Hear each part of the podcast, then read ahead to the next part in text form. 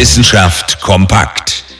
Flow-Gefühle für Rinder, Schweine und Hühner.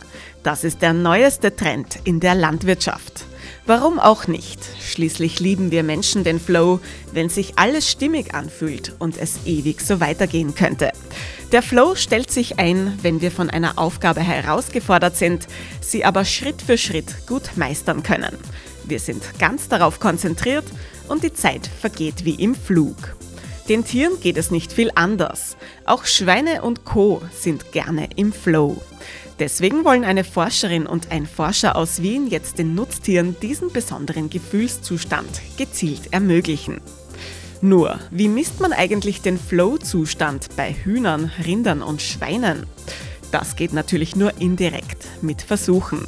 Die Tiere bekommen eine Aufgabe.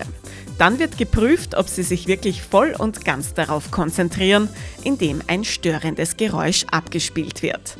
Je weniger sich die Tiere ablenken lassen, desto mehr sind sie im Flow. Auch das Zeitempfinden spielt dabei eine Rolle. Nachdem die Zeit im Flow rasend schnell vergeht, hat das Forschungsteam zusätzlich eine Methode entwickelt, um das Zeitgefühl der Nutztiere zu testen. Glücksgefühle für Rinder, Schweine und Hühner. Das soll für mehr Tierwohl sorgen und die Lebensqualität im Stall verbessern. Ganz nach dem Motto, geht's den Tieren gut, geht's uns allen gut.